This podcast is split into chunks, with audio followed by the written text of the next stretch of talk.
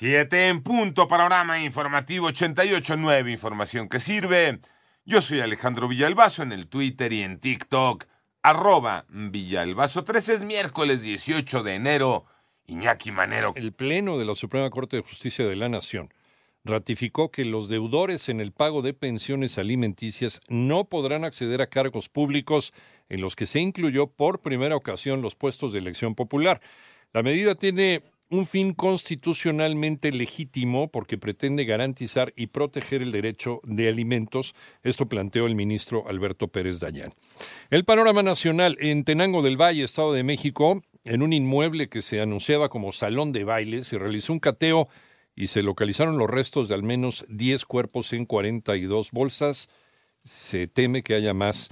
Por otra parte, la Fiscalía de Michoacán confirmó la desaparición de Ricardo Arturo Lagunes Gasca, defensor de derechos humanos, y del líder comunitario indígena de Aquila, Antonio Díaz Valencia de quienes no se sabe nada desde el pasado 15 de enero. Y el Instituto Nacional para la Celebración del Día del Abogado revocó el diploma y reconocimiento de honor que le otorgó la ministra Yasmín Esquivel en 2015 al considerar que se debe actuar ante el penoso asunto, así lo pusieron, del plagio de su tesis. En los últimos siete días, las muertes por COVID-19 se duplicaron respecto a la semana previa.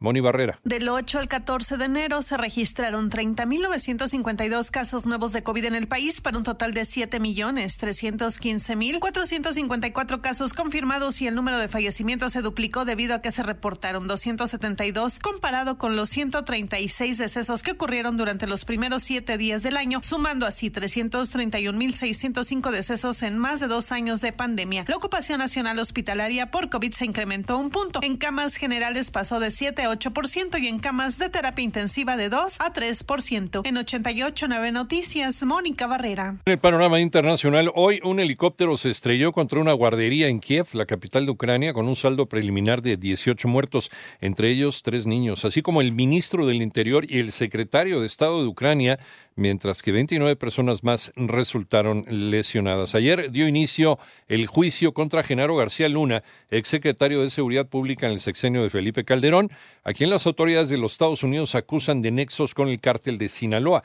Sin embargo, la selección del jurado ha sido complicada debido a que algunos han mostrado temor para poder estar pendientes en este proceso.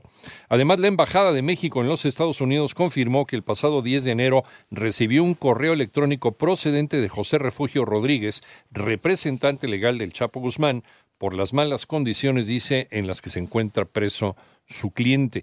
Anoche se registró un fuerte sismo en Indonesia. El Servicio Geológico de ese país informó que el terremoto fue magnitud 6.3 con epicentro en el mar a 138 kilómetros de profundidad. Afortunadamente no se tiene reporte de personas lesionadas.